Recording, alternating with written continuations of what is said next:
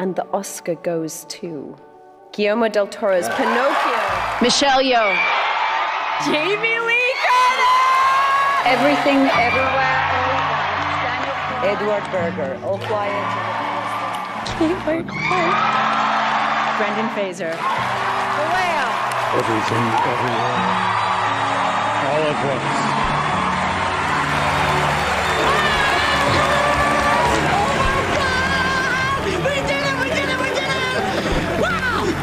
Just want an Oscar. Mom, I just want an Oscar. can have the strength to just get to your feet and go to the light. Good things will happen.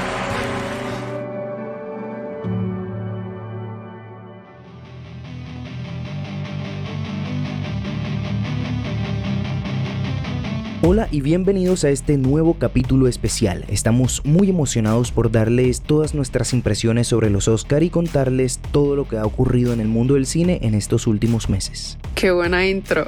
Hola Diego y hola para todos ustedes que nos escuchan. Gracias por permanecer con nosotros. Es un placer estar con ustedes y el día de hoy prepárense para un capítulo lleno de controversia y muchas noticias. Sobre todo de controversia, Mafe, ha pasado de todo en este primer trimestre del año y bueno, hace unos días fueron los Oscar, los premios más importantes de la industria y como tenemos mucho que decir sobre ellos, comencemos. Bienvenidos una vez más al amanecer del cine.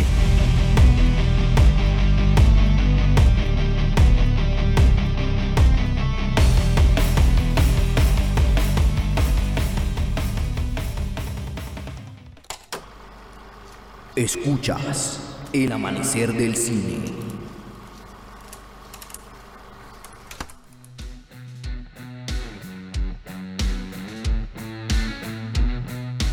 Bueno, Mafe, antes de comenzar, creo necesario aclarar la razón por la que Mafe 2 ha estado ausente en el programa desde inicios de año. Correcto, Diego, no ha estado desde el especial de fin de año y como nos han preguntado mucho por ella, queremos aclarar sus dudas. Exactamente, Mafe. Entonces, bueno, lo que sucedió fue que Mafe 2 tuvo que retirarse del programa por motivos laborales. Entendemos totalmente su situación y aunque sentimos ausencia, la apoyamos en sus nuevas etapas. Y por supuesto le mantenemos las puertas abiertas en caso de que quiera regresar en algún momento del futuro. Mafe, si estás escuchando esto, te queremos. Un poquito nada más. Pero bueno, nosotros seguimos con ustedes y aquí nos mantendremos. De hecho, estamos en busca de nuevas voces que se unan a esta familia y a este proyecto, que compartan su amor al cine y nos acompañen a todos. Así que no se sorprendan si dentro de poco tiempo tienen una nueva o un nuevo anfitrión. Año nuevo, vida nueva, Diego. Así es el paso del tiempo, pero dejemos las noticias de nosotros a un lado y comencemos hablando del fenómeno de finales del 2022 e inicios del 2023. Avatar The Way of Water, la película que junto a Top Gun Maverick nos hizo volver a todos a las salas de cine. Avatar Mafe, qué película tan hermosa. A mí me encantó y si tan solo pudiera la vería en el cine 10 veces más. Es un espectáculo visual y una maravillosa historia que abre las puertas para toda la serie de películas que James Cameron tiene preparadas para nosotros. Yo no soy la más grande fan de Avatar, pero creo que es necesario resaltar que esta segunda parte dejó un gran mensaje sobre el cuidado de los océanos, mares, ríos y fuentes de agua, que sí va de la mano con el mensaje del cuidado del medio ambiente. Esta película, tanto como la anterior, tenían una intención clara de un tipo de llamado de atención a los daños del ser humano al planeta. Claro que sí, Mafe, porque tal como lo dicen en la película, el camino del agua no tiene principio ni final, el mar está a tu alrededor y en ti. El mar es tu hogar antes de tu nacimiento y después de tu muerte. El mar da y el mar quita. El camino del agua conecta todas las cosas, la vida y la muerte, la oscuridad y la luz. Frase favorita. Ideología favorita, sí. Cuidemos el agua y sigamos su camino, amigos y amigas. Sin ella no seríamos nada. Bueno, ahora hablemos de lo que se estrenó durante este trimestre, porque además de Avatar también tuvimos un nuevo Chucky, solo que esta vez es una mujer. De hecho, ya eso existía Mafe, la novia de Chucky, pero bueno, en esta versión hablamos de la película Megan, que trata de una muñeca manejada por una inteligencia artificial creada para distraer a los niños y como en toda película de muñecos, robots e inteligencias artificiales, al final se vuelven locos y empiezan a asesinar a todo el mundo. Esta película fue vendida como una película de terror, pero al final resultó más como una ciencia ficción y recaudó lo suficiente para que les aprobaran una segunda parte. No me suena prometedora la verdad, pero puede ser porque no es mi tipo de película. Pero Diego, mira el lado bueno, o sea, salió trend de TikTok. El marketing de la actualidad, Mafe, no hay comentarios hacia él. Más bien, sigamos con otro estreno grandísimo, la majestuosa y esplendorosa Babylon de Damien Chazelle, que nos regaló otra actuación interpretación hermosísima de Margot Robbie. Margot Robbie, quien de hecho fue la biografía de este mes, así que si no la han escuchado vayan a hacerlo. Con respecto a Babylon, sí fue una gran película y sí merecía una que otra estatuilla, pero como lo dijiste en el último capítulo, a Hollywood no le gusta que hablen mal de ellos. La primera injusticia en los Oscar Mafe, pero de eso hablaremos después. Siguiendo con los estrenos, tuvimos Knock at the Door, la última película de M. Night Shyamalan que estuvo bastante bien y sigue con esa racha de papeles dramáticos realizados por Dave Bautista. También tuvimos a la ganadora del Oscar a Mejor Guión Adaptado, Woman Talking, una película bastante fuerte y hasta un poco incómoda que trata de temas de abuso y violencia de género. Esta película se estrenó el 5 de marzo en Latinoamérica, así que todavía se encuentra en cartelera para las personas interesadas en verla. Es definitivamente una película que pone bajo la lámpara temas difíciles, pero que necesitan ser discutidos. Esa me encantó y la recomiendo totalmente, pero advertencia con spoiler, no esperen contenido gráfico ni escenas explícitas. De hecho, en la película se centran más que todo en enaltecer el papel de las mujeres en la sociedad por medio de alegorías y, como su título lo dice, Women Talking o Mujeres Hablando. Así que es una trama bastante lenta y bueno, si ustedes son más de tramas rápidas, será difícil que la disfruten, pero deberían darle la oportunidad porque la verdad es un ejemplo de lo que el feminismo debería ser. Bueno, Diego, y también tuvimos la primera película de Marvel de este año, Ant-Man and the Wasp Quantumania, la cual fue recibida bastante mal por el público en general y creería marca la tendencia en las películas de superhéroes de última generación. Pues sí, el género de superhéroes en el cine está muriendo finalmente y creería que es justo y necesario, al menos si pretenden mantener la mala calidad que están entregando últimamente. Amén.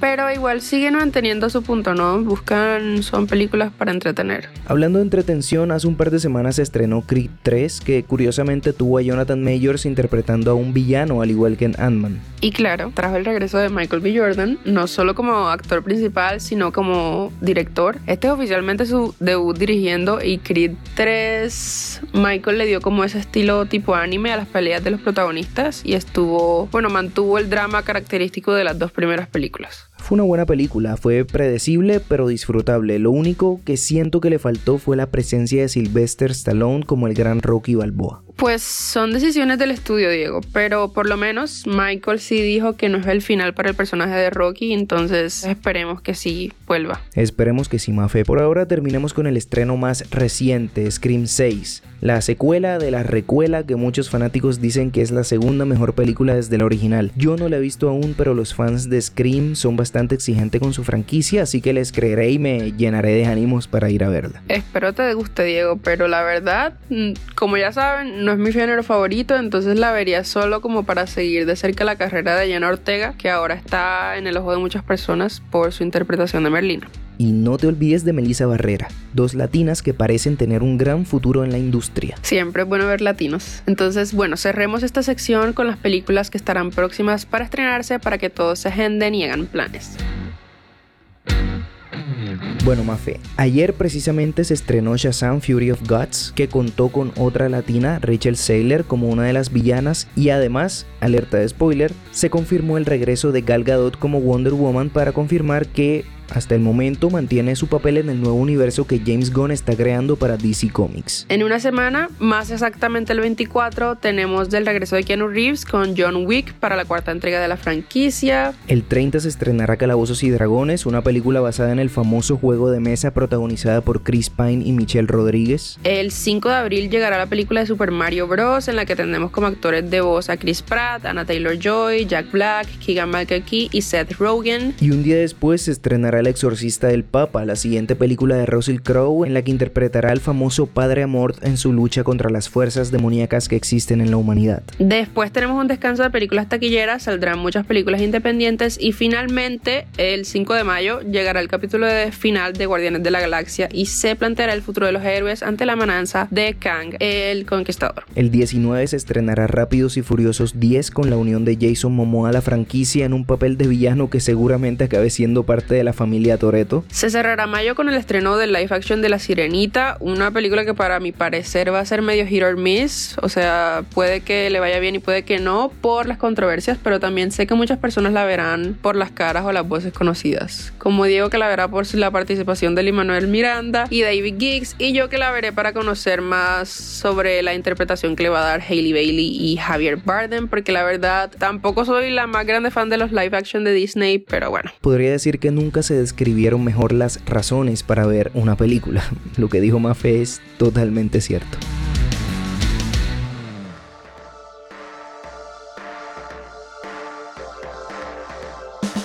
Hemos hablado de lo que se estrenó y de lo que vendrá, pero ahora es momento de entrar en calor hablando de la edición número 95 de los premios Oscar y de todo lo ocurrido antes, durante y después de la ceremonia. Sabemos que lo estaban esperando y créannos que nosotros también. Sobre todo porque fue una ceremonia que contó con el regreso a los reflectores de muchos actores que no se veían desde hace mucho, mucho tiempo. Emotiva, meritoria y controversial. Con esas tres palabras describiría la gala, así que comencemos.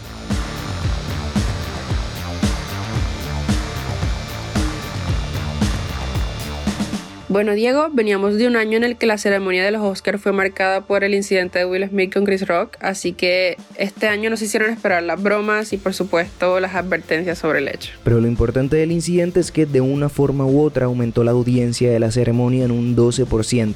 Ni siquiera el compartir horario con el final de la serie The Last of Us fue impedimento para esto, así que podría tomarse como un logro para Will, Chris y Jade. Mantén el nombre de la esposa de Will fuera de tu boca.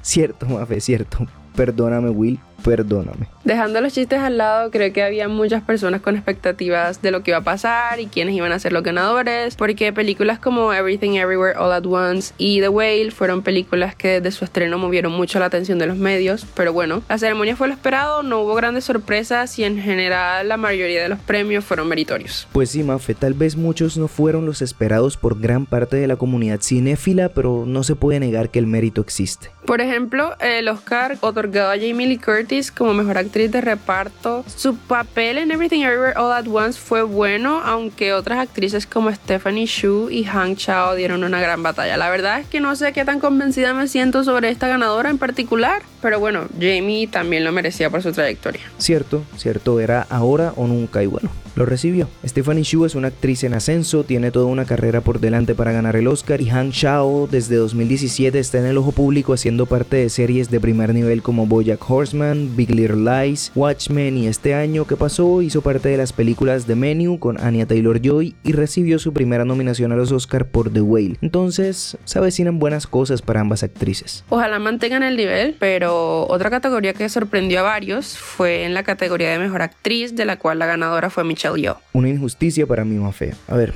no le quito mérito a Michelle Yeoh porque su carrera ha sido difícil por la falta de oportunidades y su papel en Everything Everywhere All at Once es muy bueno, pero siendo totalmente honestos, Kate Blanchett merecía el Oscar este año. Su actuación fue increíble, mostró muchas facetas de su personaje en Tar y logró hacernos sentir empatía por ella, aun cuando en muchas ocasiones su personaje no la merecía. Además, el premio para Michelle se sintió obligado por el simple hecho de ser inclusivos y fue algo por lo que la misma actriz clamó días antes en su Instagram diciendo que Kate Blanchett ya tenía dos Oscars en su poder, que no necesitaba un tercero y mucho menos si era para una mujer blanca, quitándole la oportunidad a una mujer de ser la primera actriz con ascendencia china o asiática de recibir un Oscar. La verdad, no me gustó esa decisión de la academia, pero ya es algo que no se puede cambiar.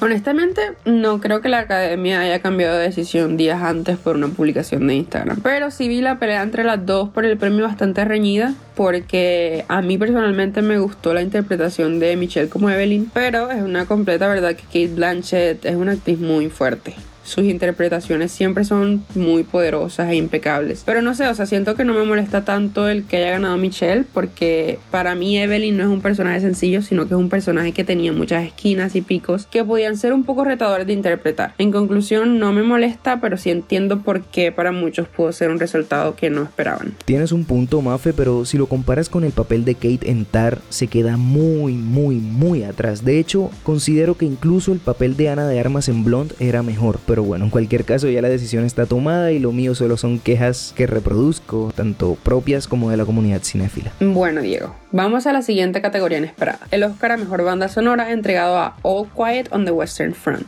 En esta categoría mi banda sonora favorita era la de Babylon. Damien Chazelle y Justin Horwitz hacen una dupla increíble y aunque la ganó All Quiet on the Western Front, no me quejo. Ambas eran bandas sonoras muy buenas y ambas transmitían lo que la película necesitaba. En el caso de Babylon, el caos predominante en la mayor parte de la película y en el caso de All Quiet on the Western Front, esa sensación de miedo, misterio y muerte que deja la guerra. La verdad, berkat. Tampoco me quejo porque con All Quiet on the Western Front siento que la banda sonora sí le dio mucho a la historia y yo no soy de ver películas de guerra por lo cargadas que están emocionalmente. Y pues ver esta no fue la sección, creo que desde el inicio me sentí bastante como perturbada, es una película que de la mano de la banda sonora, como tú lo dijiste Diego, te mantiene en este sentimiento de angustia y miedo tan relacionado con la guerra. Exactamente, ese era el punto de todo lo relacionado con la película, aunque más allá del ganador y de Babylon, hay que recalcar que uno de los oponentes era el gran señor de las bandas sonoras, John Williams, con la realizada para la gran olvidada de la noche de Fabelmans, que fue dirigida por otro grande, Steven Spielberg. Nuestros respetos para John. Dio mucha pelea con su banda sonora que suma todas sus características conocidas, como las melodías que todos recordamos, un sentimentalismo que llega al alma y el uso de temas específicos para los diferentes elementos que vemos en pantalla. Totalmente cierto y bueno, igual hay algo triste en el hecho de haber perdido la categoría y es que posiblemente esta sea una de las últimas nominaciones de Williams. Por su edad, tiene 91 años y porque después de Indiana Jones 5 se retirará a vivir su vejez junto a su familia aunque también dijo que solamente le realizará bandas sonoras a las películas de Spielberg, así que ojalá Steven saque a relucir su creatividad en estos últimos años que les quedan juntos. Una hermandad de más de seis décadas, increíble.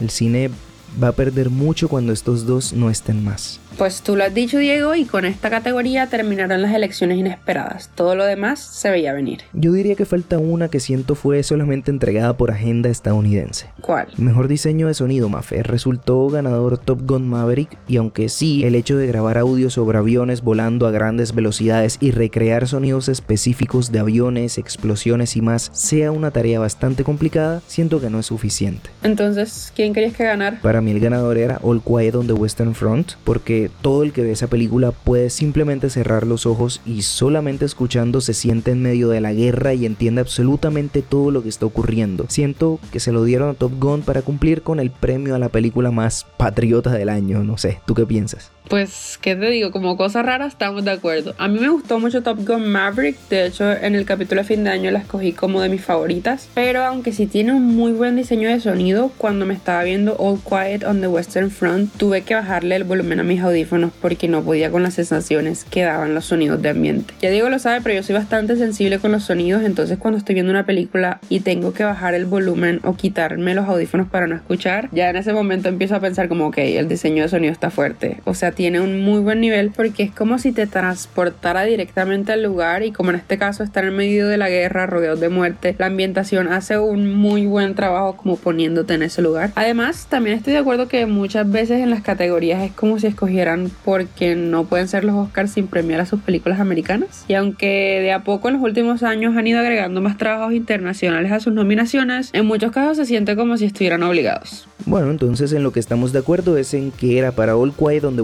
Front o para Top Gun, sin reproches mayores, solo inesperado. Totalmente. Bueno, entonces dentro de las categorías que todos sabían quién ganaría, está la mejor película animada en la que ganó la hermosa Pinocho de Guillermo del Toro. Merecidísimo a pesar de tener un duro competidor como el gato con botas, el último deseo. Correcto. Se hicieron valer 15 años de trabajo de Guillermito, la verdad. La verdad sí, pero bueno, también se veían venir los premios de mejor diseño de producción, mejor fotografía y mejor película internacional para All Quiet on the Western Front. Que de hecho fue una de las que escogiste como las mejores del año pasado y junto con Decision to Leave fueron tus nominadas para Mejor Película Internacional. Te lo dije, Mafe. Fallé con Decision to Leave que la academia ni siquiera tuvo en cuenta, pero acerté con All Quiet on the Western Front y en más de una categoría. Mi amigo el más humilde. Claro, claro, pero sigamos. Mejor diseño de vestuario para Black Panther Wakanda Forever. Black Panther siempre ha tenido mucho mérito en la atención que le ponen a su diseño de vestuario y es porque están tratando con pueblos ancestrales y culturas, lo que en general es un trabajo que también favorece mucho la intención de contar historias a través del vestuario y en esta ocasión la atención al detalle es la misma que hizo que se llevaran su primer Oscar en 2019. La verdad es que no tengo nada más para decir, sí se lo merecían y Ruth Carter hizo un muy buen trabajo. Sí, no me quejo, tal vez me hubiera gustado un poco más que se lo llevara Babylon, pero sin duda la originalidad y la mezcla de culturas que entregó el vestuario de Black Panther 2 fue inigualable. Merecido al igual que el premio al mejor maquillaje que se llevó The Whale. Cierto, la prótesis y el maquillaje que utilizó Brendan para esta película fue increíble y completamente realista. Eh, conocido personas obesas, tal vez no hasta ese punto, pero sí bastante obesas y créanme que es totalmente acertado. De hecho, Brendan utilizó muchas cosas para hacer que esta interpretación fuera más fiel y definitivamente las prótesis utilizadas son bastante impactantes en cuanto a lo realista que son, pero tampoco fue como la única estrategia que se usó para la interpretación. Claro que no, también estudió a personas con obesidad para adaptarse a su modo de vivir. Fue todo un esfuerzo sin duda alguna, así como el realizado por los creadores de los efectos especiales de Avatar The Way of Water durante más de 10 años para entregarnos la maravilla visual que fue esa película y que les valió el premio. Y también el realizado por los editores de Everything Everywhere All at Once que iban aprendiendo a editar viendo videos de YouTube mientras rodaban la película. Gracias a esto recibieron el Oscar a Mejor Montaje de admirar Mafe. Es de las cosas que más me gustan de la película que, aunque no fuera mi favorita para ganar a la mejor del año, tampoco encuentro grandes quejas. Fue original, fue entretenida y fue bastante independiente. Que nos adelantaste varias categorías, pero me parece una digna ganadora. Everything Everywhere All at Once le apuesta al caos y a la experimentación. En general, diría que es muy peculiar. Creo que en unos 10 años atrás a lo mejor ni siquiera hubiera sido considerada por la academia, porque siento que se sale como del molde de lo que muchos considerarían correcto, pero eso es exactamente exactamente lo que le hace resaltar como esta apuesta por salir del mismo cuadrado creado por las reglas de lo que es bueno y lo que no es en cine. Además que es una historia muy linda, a pesar de que toca temas como el multiverso, que es una palabra súper conocida para los fans de Marvel, se mantiene como una película no tan lejana a la realidad y aunque sí hay momentos que te dejan como que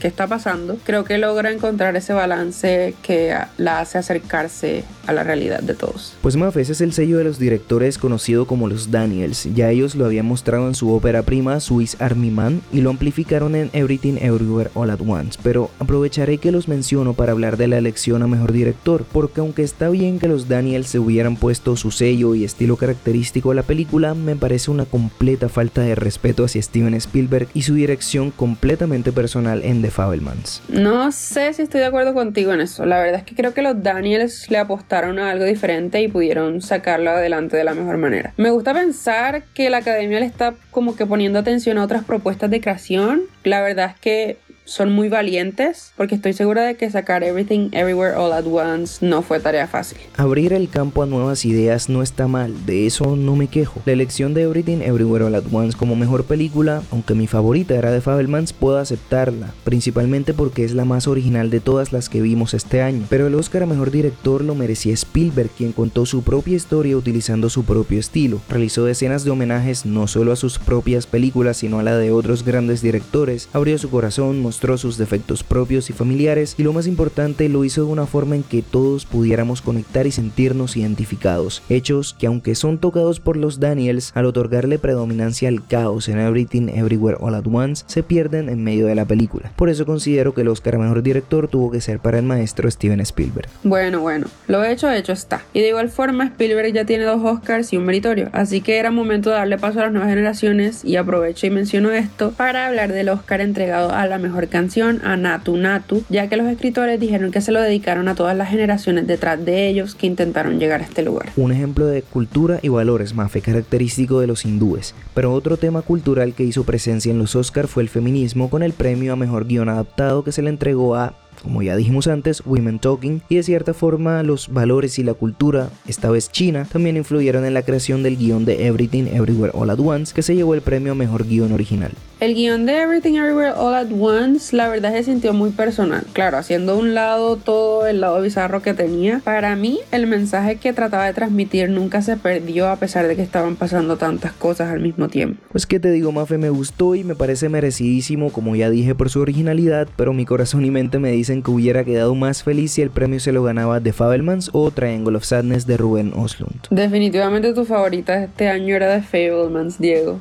pero dejándolo a un lado, el guion de Triangle of Sadness fue muy disruptivo y siento que es una película más para festivales y por eso se llevó la palma de oro en Cannes. Pues sí, ese es mi consuelo, aunque, ¿sabes? Hubo algo bastante triste que sucedió con respecto a esta película. ¿La muerte de la actriz principal? Sí, Mafe, su nombre era Charles B. Dean y murió días antes del estreno de la película en el Festival de Cannes por una enfermedad rara y curiosamente no fue incluida en el In Memoriam de la ceremonia de los Oscars. Un In Memoriam que también contó con las lágrimas de John Travolta, quien pues se veía muy afectado por la muerte de su colega Olivia Newton-John. Un momento durísimo que incluso superó las palabras de Danai Gurira recordando a Chadwick Boseman antes de escuchar a Rihanna hacer un show lamentable nuevamente. Nada que agregar. Lo único que diré es que debería aprender de Lady Gaga que sin hacer un show extravagante ni utilizando un vestuario o maquillaje llamativo, sino utilizando solo su voz, logró dar una interpretación magistral. No sé si es percepción mía, Diego, pero me pareció también notar a Lady Gaga un poco como baja de ánimos. ¿Será que le pasa algo? No creo, Mafe debe seguir inmersa en su papel de Harley Quinn para la secuela del Joker y de hecho eso también se nota en su físico. Recuerda que ella ha demostrado ir a fondo con sus personajes y que por poco ella no asiste a la ceremonia por estar en medio del rodaje, pero al final sí logró hacer presencia y deleitarnos a todos con su voz. No, sí, podría ser esa la razón. Pero Diego, se acabaron las categorías. Nos quedan solamente los dos regresos más esperados y los dos personajes que nos emocionó ver ganar. Brendan Fraser como mejor actor y Ke Huy Kwan como mejor actor de reparto. Dos premios completamente merecidos, cada uno realizando una actuación asombrosa dentro de su propio nivel de importancia en la película y cada uno regresando de una gran manera. Brendan demoró casi 10 años lejos de la pantalla. Sufrió depresión, la separación de su familia, casi se va a la quiebra, abusaron sexualmente de él y justo cuando creía que nadie lo tendría en cuenta nunca más, llega este gran papel de The Whale para llevarlo de regreso a sus días de gloria y entregarle el premio más importante de la industria. Una historia de superación personal súper fuerte. Al igual que la de Ke Huy Kwan, un inmigrante chino que llegó a América a cumplir sus sueños. Por poco los hizo realidad trabajando desde niño con Steven Spielberg en Los Goonies e Indiana Jones, pero por su ascendencia fue apartado de las grandes pantallas y relegado a ser un coreógrafo o personaje secundario casi que extra durante al menos 30 años hasta el momento en que hace Everything Everywhere All at Once y es puesto en el ojo de todo el mundo que celebra su regreso y de las asociaciones de premios que le entregan absolutamente todo y avalan su talento a nivel internacional. Como he leído en muchas partes, una vida de película. La resiliencia de estos dos actores nos deja muchísimo que aprender y sobre todo que aplicar en nuestras vidas. Felicidades a los dos y felicidades a todos los ganadores y nominados porque nos parezca o no, todos merecen un reconocimiento por su excelente trabajo.